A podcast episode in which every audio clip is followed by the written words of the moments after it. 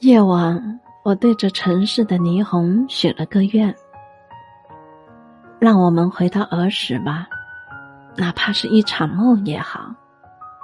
我们跳着皮筋，玩着跳房子，对那过年的新衣和满天的烟花翘首以盼，等着长辈们喊我们回家吃年三十的饺子，盼望着吃到硬币。然后跑到家人面前开始炫耀。可惜这一切的一切，我们都回不去了。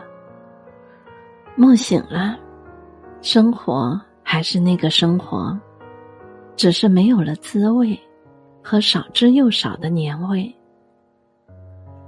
这样的新年，你还觉得快乐吗？